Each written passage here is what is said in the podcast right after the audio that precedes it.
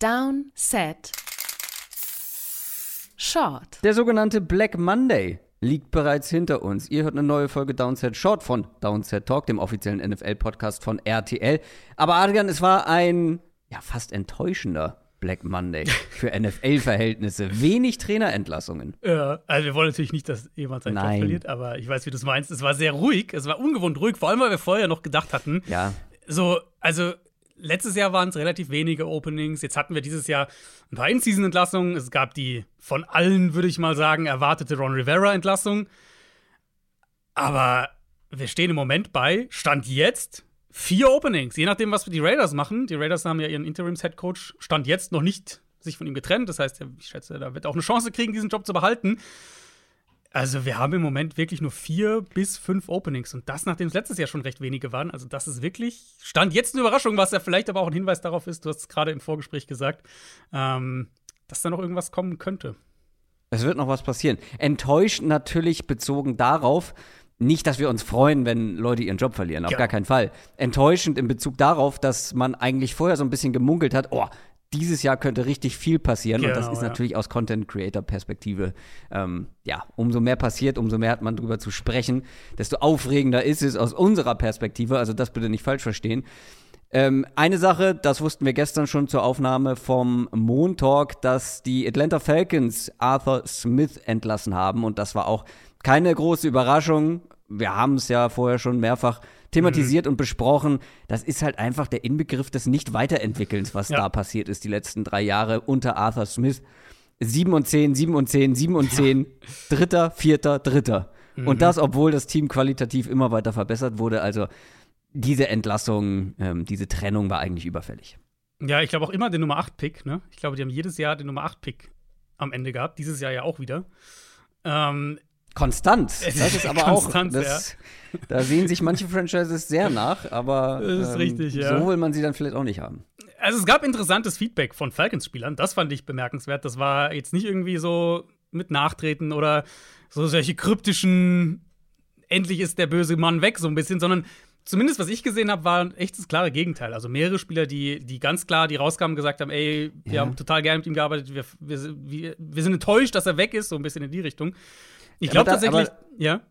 Dafür war es nicht schlecht genug. Also es lief ja nicht schlecht. Ja, 7 ja. und 10, also die waren nah, die hätten am letzten Spieltag noch diese Division gewinnen können. Richtig, die hätten noch in die Playoffs kommen können. Das war nicht schlecht und ich glaube auch, dass Arthur Smith ein sehr umgänglicher mhm, Typ ist. Deswegen überrascht auch, mich das ja. überhaupt nicht. Aber es war halt, es war halt einfach keinerlei Entwicklung zu sehen. Genau, also das ich, genau das glaube ich auch. Ich denke auch, dass er im Lockerroom sehr geschätzt war. Ja. Ähm, und das ist aber halt einfach eine rein sportliche Entscheidung ist. Ich meine, Arthur Blank, der Owner, hat es ja direkt gesagt, dann nach ja. der Entlassung, hat gesagt, ja. so der Abstand quasi zwischen den Dingen, die sie erreicht haben und den Zielen, die sie genau. nicht erreicht haben, war viel größer, als er das vor der Saison gedacht hätte. Das ist ein Zitat von ihm. Und, und das Wir auch. beschreibt ja, bei uns auch. Und ich meine, sie haben diese Offense zusammengebaut in der Idee, die Arthur, Arthur, Smith hatte. Also in seiner, sie haben sie nach seinen Vorstellungen zusammengebaut, mit dieser Run-Blocking Offensive Line, mit dem Bijan-Pick. Er hat Drake London gedraftet, er hat Kyle Pitts gedraftet. Und halt ehrlicherweise hat das halt nicht geschafft, dieses Jahr die Offense daraus zu bauen und aufs Feld zu bringen, die man sich vorgestellt hat. Und, und die in Atlanta natürlich irgendwo auch zu Recht erwartet wurde.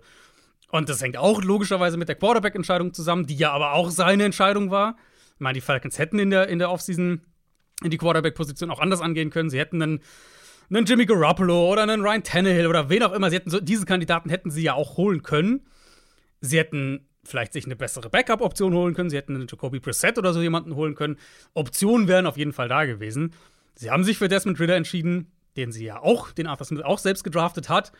Und das war letztlich halt auch ein Grund dafür, dass die Dinge dann nicht so gelaufen sind wie gedacht und sie diese sehr, ja, sehr machbare Division halt nicht gewonnen haben. Und ich schätze, egal wer jetzt kommt, dass Atlanta auf der Quarterback-Position diese Offseason aggressiv sein wird. Ob das ein Trade-Up ist in die Top 4, Top 3 im Draft ob das ein Free Agent ist, ein Kirk Cousins, wie auch immer. Ich glaube, Atlanta wird auf der Position wird's, wird's eine aggressive Herangehensweise geben, egal wer da als Head Coach kommt. Ja, ich kann die, also die Begründung oder dieses Argument, die Ausrede in Anführungszeichen, ähm, dass der Quarterback nicht gut genug war, nachvollziehen. Aber wenn ich auf diese Offense schaue und mir auch überlege, was wir vor der Saison erwartet haben, da war ja der Quarterback eigentlich ja nur Mittel zum Zweck. Ja. Äh, ja. Also, ja. wir, haben, wir haben erwartet, dass die eine historische Rushing Offense, Mhm. zumindest was Volume angeht, irgendwie aufs Feld bringen könnten.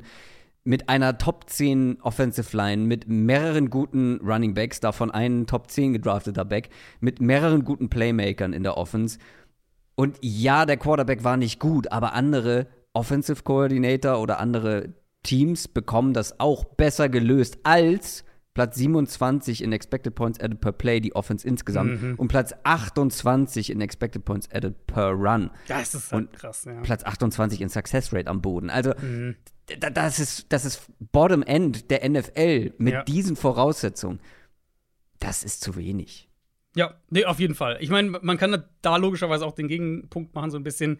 Wie häufig saßen wir hier in einer Preview oder in einem Montalk oder was auch immer und haben gesagt, äh, ja gut, das waren halt jetzt wieder zwei blöde Desmond Ritter Turnover, sonst hätten sie es wahrscheinlich gewonnen. Also das soll jetzt nicht heißen, dass der Rest super war und Desmond Ritter war der, der Hauptschuldige oder sowas. Genau, die Rushing Offense war ja trotzdem nicht Genau, so, wie, sie- wie wir total. es uns vorgestellt haben. Total. Die Defense war besser, als wir es gedacht haben. Ähm, das, das Da wurde aber auch viel investiert vor Da der wurde Saison, auch viel das muss man auch dazu ja. sagen. Auf jeden Fall. Ähm, aber ich glaube, wenn halt, wenn du mal auf die Situation guckt und sagt, wenn die einen, weiß ich nicht, Top 16 Quarterback gehabt hätten dieses Jahr, glaube ich immer noch, dass sie trotzdem die Division gewonnen hätten. Das wäre dann nicht, das würde nicht uns jetzt sagen, dass Arthur Smith da ansonsten ne, die, die einen tollen Job gemacht hätte und sie das Ruder komplett rumgerissen hätten und sowas. Es ist halt eine Entscheidung von mehreren, die, die Quarterback-Frage. Und für mich aber steht, ist das halt der eine Punkt, aber ich bin total bei dir, dass die, die Art und Weise, wie dieses Run-Game letztlich aussah und auch was sie mit Bijan ja gemacht haben. Also da kommt so dieser, wir haben alle, jeder war so, boah, bester Running Back seit Saquon Barkley und so weiter im Draft. Und dann kommt er in diese Offense und ich meine, jeder war, also egal ob Fantasy-Perspektive, Analysten-Perspektive, jeder hat ja gesagt, das wird der Wahnsinn. Bijan hinter dieser Line, in dieser Offense, der, das wird unglaublich. Und nicht nur, dass das Run-Game ja nicht funktioniert hat, auch wie sie ihn irgendwo gemanagt haben, fand ich, war nicht gut. Und das geht ja dann, das erstreckt sich ja weiter dann auch auf, was sie mit Kyle Pitts machen, was sie teilweise mit Drake London machen, beziehungsweise nicht machen. Ja, es sind halt viele Sachen. Also es kommen viele Sachen zusammen und es hat natürlich einen Grund, dass das, was du ganz am Anfang gesagt hast, glaube ich, den Nagel komplett auf den Kopf trifft, nämlich Stillstand einfach. Drei Jahre lang keine wirklich nennenswerte Weiterentwicklung. Ja, wir sind sehr gespannt, wer auf Arthur Smith folgt in Atlanta. Das gilt auch für Washington. Die Washington Commanders haben sich erwartungsgemäß von Ron Rivera getrennt. Das ist keine ausbleibende Weiterentwicklung gewesen, sondern eine stetige Rückentwicklung. Also wenn man da auf die Platzierung schaut, erster, dritter, vierter, vierter. Das äh, war auch unumgänglich. Ja, auf jeden Fall. Letzten acht Spiele jetzt verloren in der Saison. Ähm, Ja. Wir wussten, im Prinzip wussten wir im August, dass das passieren wird, sofern Washington halt nicht sehr positiv überrascht und oder Sam Howell vielleicht irgendwie wie der nächste Franchise-Quarterback aussieht, irgendwas in der Richtung. Das ist nicht passiert. Sie haben den Nummer 2-Pick und sie haben halt jetzt die Möglichkeit, eine komplett neue Weichenstellung einfach vorzunehmen. Und das passt ja irgendwo auch zur Timeline jetzt dieser Franchise. Wir haben die neuen Owner, ähm, die die Franchise quasi zum Start des Trainingcamps übernommen haben. Jetzt dann neuer Head Coach und dann in drei Monaten neuer Quarterback. Äh, Das ist also schon so ein gesamter Neustart einfach. Und wir sehen ja jetzt auch schon die veränderte Herangehensweise, dass hier zumindest mal, ob das jetzt positiv oder negativ verwendet ist, aber zumindest mal über den Tellerrand hinausgeschaut wird und dass andere Dinge versucht werden. Die Commanders haben Bob Myers verpflichtet, ehemaliger NBA Executive of the Year, ähm, der jetzt hier helfen soll, die Commanders generell da auch neu auszurichten. War so ein bisschen vage, was genau seine Rolle ist, aber auf jeden Fall so in die Richtung, ähm, ja, Championship-Franchise aufbauen. Ich habe das so verstanden, ähm, dass er eigentlich hauptsächlich dafür da ist, die, das entsprechende Personal zu scouten, sozusagen, Ja. für, diese, für dieses Vorhaben. Also insbesondere Head Coach und alles, was dann ähm, ja, hinter den Kulissen im Admis Adminis Genau, ja. administrativen Bereich stattfinden soll. Also er hat er selber auch, ähm, ich habe ein Zitat von ihm gesehen, wo er halt gesagt hat, das war jetzt so sinngemäß, äh, das, eine Franchise, eine Championship-Winning-Franchise baut man auf, indem man halt Umstände schafft, dass die besten Leute dahin kommen wollen. Genau. Ob das jetzt Genau. Spieler, Executives, Scouts, was auch immer sind. Und ich glaube, das ist fast so ein bisschen das zusammen, was er dann insgesamt machen soll. Ich finde es ich find's mega spannend, ähm, Ja. weil du hast jetzt einen Owner, der NBA-Background hat, Mhm. der holt jetzt jemanden rein, der riesigen Erfolg als Executive äh, ja in der NBA hatte, als eben, ich weiß nicht, was genau seine Bezeichnung war dann bei den ähm, Warriors, Golden State Warriors, aber der weiß, wie, zumindest in der NBA, wie man einen guten Trainer holt Mhm. oder den richtigen Trainer findet und einige Titel gewinnt. Du kannst es zwar nicht eins zu eins übertragen, aber ich traue ihm schon zu, dieses Auge zu haben für Personal, ähm, ja, für gutes Personal, einfach für clevere Leute, für Leute, die wissen, was sie tun. Und er hat sich ja aber auch noch Support rangeholt, der mehr aus, äh, aus der NFL-Bubble kommt. Genau. Und mein, wir wissen auch jetzt generell ja auch noch nicht sicher, ähm, ob sie wirklich komplett, komplett aufräumen, weil Stand jetzt, Martin Mayhew, der GM, ist ja noch da. Marty Herney, ihr Personnel Executive, ist Stand jetzt auch noch da.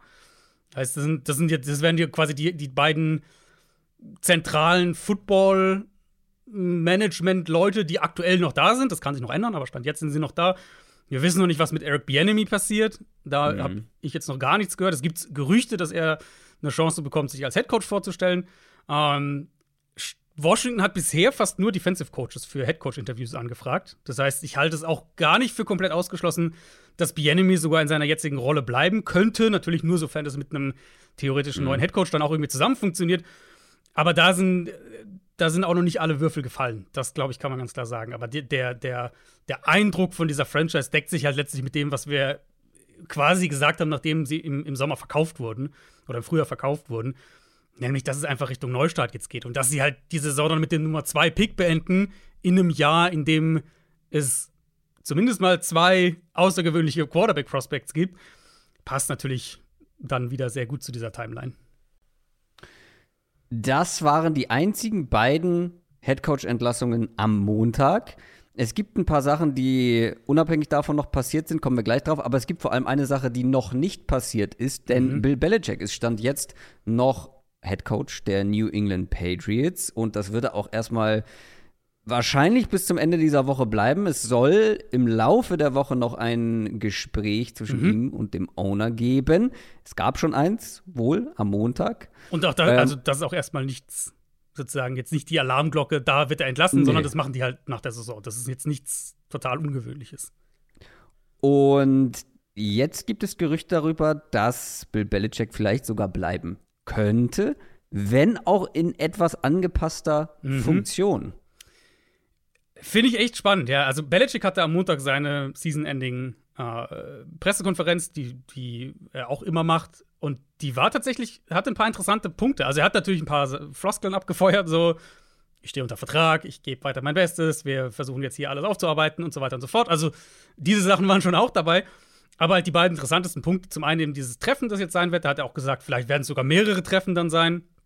Und vor allem eben Belichick wurde gefragt, ob er es in Erwägung ziehen würde, Personellkompetenzen abzugeben. Und da hat er gesagt, ich zitiere es mal, ich bin dafür, die Dinge zu machen, die wir gemeinsam als Organisation als bestmögliche Entscheidung für das Team sehen. Und ich habe viele Rollen und verlasse mich auf viele Leute, die mir dabei helfen. Jemand muss das letzte Wort haben, egal wie dieser Prozess aussieht. Ich bin nur ein Teil davon. Das hat er gesagt. Und da ist natürlich, das kann man jetzt viel reininterpretieren, da, da kann man sich sagen, will er damit sagen, er ist auf jeden Fall derjenige, der das letzte Wort dann irgendwie hat.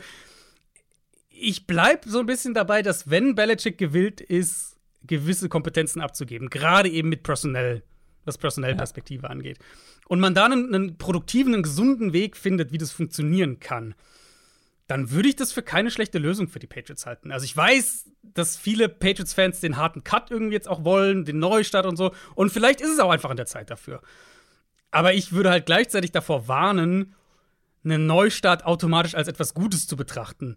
Weil schaut euch diese ganzen Franchises an, die alle drei, vier Jahre den Headcoach austauschen, weil sie nicht den richtigen finden. Ja. Die halt nie sowas wie Kontinuität haben. Ich glaube, Dinge müssen sich ändern in New England. Ich glaube nicht, dass automatisch das heißt, Belichick muss weg. Sondern ich glaube, es Ja, könnte in Nuancen halt auch Mittelwege geben. Finde mal einen Defensive Coordinator, der so gut ist wie Bill Belichick, beziehungsweise eine so Ja. gute Defense aufs Feld bringt, wie Bill Belichick es auch letztes Jahr wieder gemacht hat. Genau. Ja. Ich kann das Verlangen verstehen, aber meine, also ich fände es auch keine schlechte Idee. Meine Sorge wäre nur, kann jemand wie Bill Belichick, der jetzt 20 Jahre lang Mhm. Ähm, ja, die, das komplette Sagen eigentlich hatte in dieser Franchise aus sportlicher Perspektive, kann so jemand Verantwortung abgeben? Kann ja, sich so genau. jemand genug raushalten dann aus, ähm, der, aus dem Roster-Building, aus den, ja, aus diesen ganzen ähm, per Personellgeschichten? Das wäre so meine Sorge. Mhm. Wenn ja, wenn er so groß, nenne ich es jetzt mal, ist, dass er sagen kann, okay, da war ich nicht gut drin, ich konzentriere mich nur noch auf meine Headcoach-Funktionen und Aufgaben, dann wäre das, glaube ich, keine schlechte Idee. Wovon ja. man ausgehen muss, glaube ich, wenn er bleiben darf, ist, dass Josh McDaniels wieder zurückkommt, oder? ja, auch das, das ist ja eine spannende Diskussion. Also, mein letztes Jahr, also vorletzte Saison, wenn man so will, hat er das halt komplett vermasselt mit dieser ganzen Matt Patricia, Joe Judge Offense-Geschichte. Dann hat er ja reagiert, hat Bill O'Brien geholt und man selbst das ist ja für sich eine Diskussion, wenn man jetzt auf diese Saison guckt, wie viel war Bill O'Brien schuld, in Anführungszeichen? Wie viel müssen wir halt einfach sagen, Mac Jones war so dann, dass das einfach nicht funktionieren konnte, weil die, die, die, das letzte Saisonviertel jetzt mit, mit Bailey Zappi sah ja tatsächlich offensiv besser aus. Also, das war ja dann jetzt mhm. nicht gut oder sowas. Und man, natürlich brauchen die einen Quarterback. Aber ein Stück weit war, glaube ich, die erste Säufte schon Mac Jones einfach so desolat, dass du halt ja. damit dich arbeiten konntest. Und sie haben eine herausragende Chance auf dem Quarterback. Ja. Zumindest auf dem Prospect. So hoch haben sie halt noch nie gedraftet. Und ich weiß nicht, ob man sich die Chance entgehen lassen möchte und da einen Komplettumbruch ja. machen möchte, wo ja Teile des Teams gut funktionieren, mhm. wo man weiß, das ist ein Head Coach, der ein guter, ein herausragender Head Coach ist, ähm, aber vielleicht kein guter GM. Und wenn man das ja. gelöst bekommt. Und er hatte, also Belichick hatte ja auch schon ähm, starke, jetzt nicht, ja, wie soll man das nennen? Starke Personell-Leute an seiner Seite, sagen wir es mal so. Ich hatte da vor ein paar Wochen. Die sind halt alle gegangen. Genau, die sind halt alle gegangen, weil sie aber halt woanders zwar in den letzten wurden. ein, zwei Jahren. Also Richtig. wie viel, was da für ein Aderlass war an guten Total. Leuten bei den Patriots, ist krass. Genau, und, und die sind ja dann halt aber nicht gegangen so im Sinne von, ich fliehe hier weg, sondern die wurden halt GMs genau. woanders dann. Also das ja. sind ja alles mögliche, drei, vier Leute, die woanders GMs wurden in der NFL. Ja, und guck mal, was ähm, Casario ist das bei den Texans, oder? Casario, äh, Monty Ossenford bei den Cardinals ist, äh, war, war bei den Patriots vorher. Also du hast ja Gut, ich, würde, ich wollte jetzt eigentlich das Positivbeispiel bringen, ähm, mit, einer, mit einem schnellen Umbruch und einer herausragenden Kaderplanung, aber. Der vergangene ja. Draft bei den Cardinals, vergangene Offseason war ja nicht schlecht. ja, äh, aber ja, ich, also das darf man ja nicht vergessen. Die Patriots hatten ja schon Leute, die so ein bisschen eine Balance oder ein Gegengewicht zu Belichick dann auch wahrscheinlich waren intern. Und deswegen glaube ich schon, dass sowas funktionieren kann. Was ich halt, wenn wir jetzt da mal ein bisschen Haken dahinter machen, was ich halt bei den Patriots die spannende Frage finde, ist halt, was ist die Alternative? Und bisher alles, was ich gehört habe, war halt Gerard Mayo, also intern befördert, mhm. oder Mike Rabel zurückholen. Mhm. Und da sage ich dann halt, also das mhm. ist dann für mich kein Neustart. Das ist ja für also mich. Mike Rabel auf gar keinen Fall, ne. Also das wäre für mich ja dann halt letztlich, du machst halt in dem gleichen weiter und hast aber halt vielleicht jemanden, der der, den du mehr irgendwie noch, keine Ahnung, was, was personellmäßig sozusagen klein halten kannst, ein, ein Stück weit. Wobei das bei Rabel weiß ich nicht, ob das Ich wollte gerade sagen, der hat das gleiche, ähm, das gleiche ist ja bei den äh, Titans jetzt auch passiert, was bei den Patriots passiert ist, sozusagen. Deswegen, ja, also wenn sie, wenn sie sich entscheiden, Belichick, ähm, Belichick abzugeben oder Belichick zu entlassen, wie auch immer zu traden, dann würde ich halt schon das gerne sehen, dass sie dann auch wirklich einen, einen klaren Cut machen und halt nicht so halb gar irgendwie weiter. Und da, da, bin ich extrem gespannt, wie das, wie das aussehen würde, wenn sie sich von ihm trennen. Dann gab es noch ein paar Entlassungen und zwar zum Beispiel in Carolina. Die hatten ja ihren Headcoach schon im Laufe der Saison entlassen, aber jetzt auch ihren GM Scott Fitterer. Ich nehme noch die anderen mit rein und dann kannst du uns durchführen. Bei den Jaguars sind gleich mehrere mhm. Defense Coaches entlassen worden und Wink Martindale, Defensive Coordinator der Giants, wird kommende Saison nicht in New York sein. Genau, also Panthers, jetzt wirklich der komplette Neustart. Ähm, Scott Fitterer war jetzt immerhin drei Jahre im Amt. Head Coach wissen wir ja eh schon bei Carolina. Head Coach ist halt auch einfach ein Schleudersitz bei den Panthers. David Tepper hat das Team im Sommer 2018 gekauft. Wenn wir Interim-Coaches dazuzählen, seitdem sechs verschiedene Head Coaches. Natürlich kein First-Round-Pick im kommenden Jahr. Viele fragwürdige Personellentscheidungen die letzten Jahre. Unter anderem diese ganze Brian Burns-Geschichte, für den sie ja angeblich vor anderthalb Jahren zwei First-Rounder von den Rams hätten haben können. Das nicht gemacht haben, jetzt ihn aber bisher auch nicht verlängert haben. Also da sind viele merkwürdige Geschichten drin. Und natürlich, klar, man, wer auch immer da jetzt kommt, äh, man ist an Bryce Young gebunden. Da gibt es erstmal keine Alternative. Die spannende Frage für mich ist in Carolina mit der Entlassung von Fitterer, macht es den Job attraktiver? Also könnte einer dieser, ich sag mal, mächtigen Kandidaten, Jim Harbaugh, Belichick natürlich auch, könnte einer von denen dann auf die Situation schauen und sagen, okay, wenn ich hier der, der Alleinherrscher werde, mhm. dann ist das ein Posten, den ich interessant finde. Da ist dann wiederum die andere Frage, ob David Tepper das zulässt oder ob letztlich er dann trotzdem noch so den Finger drauf hat, wie das allem Anschein nach bisher der Fall war. Jaguars, ja, Jaguars muss man davon ausgehen, dass da, oder musste man davon ausgehen, dass da Dinge passieren. Ja. Ich hatte nicht erwartet, dass Doug Peterson wackelt, trotz der Art und Weise, wie das jetzt zu Ende nee. gegangen ist, weil ich glaube, dafür war die letzte Saison zu gut. Ich glaube, dafür wollen die Owner auch nicht diese, diese Head-Coach-Quarterback-Verbindung direkt wieder aufbrechen. Ja. Aber diese Saison musste Konsequenzen haben. Und die Jacks fangen jetzt auf der defensiven Seite an, haben da ganz viele Coaches entlassen, allen voran Mike Caldwell, den Defensive Coordinator, aber auch den D-Line-Coach, den Cornerbacks-Coach, den Inside-Linebacker-Coach, Safeties-Coach. Also da sind wirklich nur eine Handvoll Leute noch im Amt geblieben. Ich halte es auch für nachvollziehbar, ehrlicherweise, weil diese Unit hat deutlich abgebaut in der zweiten Saisonhälfte. Und Jacksonville hat viel investiert auf der Seite des Balls. Also ich finde, das hat man manchmal gar nicht so auf dem Zettel, aber hier spielen ja. mehrere First-Rounder, Josh Allen, Devin Lloyd, Javon Walker, First Overall, genau. Tyson Campbell war ein Second Rounder, And Andre Sisko ja. ein Third Rounder. Sie haben in der Free Agency investiert äh, mit, mit äh, Foye Oluokon, mit Rayshon Jenkins, mit Darius Williams. Also ja. man sollte von dieser Unit auch einiges erwarten können. Und das war mehr ein Strohfeuer dieses Jahr früh in der Saison. Und das dann auch wieder verschwunden ist. Ich bin gespannt, was mit Press Taylor hier passiert, dem Offensive Coordinator. Ob Peterson da den Schritt wagt und was anderes probiert oder ob es offensiv halt alles beim Gleichen bleibt. Und mhm. jetzt mal gucken, wen sie, in welche Richtung sie defensiv gehen. Giants, ich meine, vielleicht ist das die Antwort, vielleicht gehen sie in diese Richtung, vielleicht wird es Wink Martindale ähm, in, in Jacksonville. Ist ein bisschen eine komische Situation bei den Giants, weil Brian Dable, der Head Coach, hatte eigentlich am Montagmorgen gesagt, er geht davon aus, dass seine beiden Coordinators, also Martindale defensiv, Mike Kafka offensiv, dass beide bleiben. Und dass gerade Martindale würde hier über die Giants als Destination Place, also ein Team, wo man, wo man hinkommen und bleiben will, sprechen. Und weiß ich, vier Stunden später kam dann die Meldung, dass Martindale die Giants verlassen will. Und von Giants Insidern heißt es, dass unter anderem die schwierige Beziehung zwischen ihm und Brian Dable ein maßgeblicher Grund dafür ist, dass er die Giants verlassen will. Also entweder hat, hat Brian Dable hier äh, ja, sehr bewusst Quatsch erzählt oder die Beziehung war doch mieser, als er selbst gedacht hat. In beiden Fällen wirft es nicht das beste Licht auf ihn, würde ich behaupten.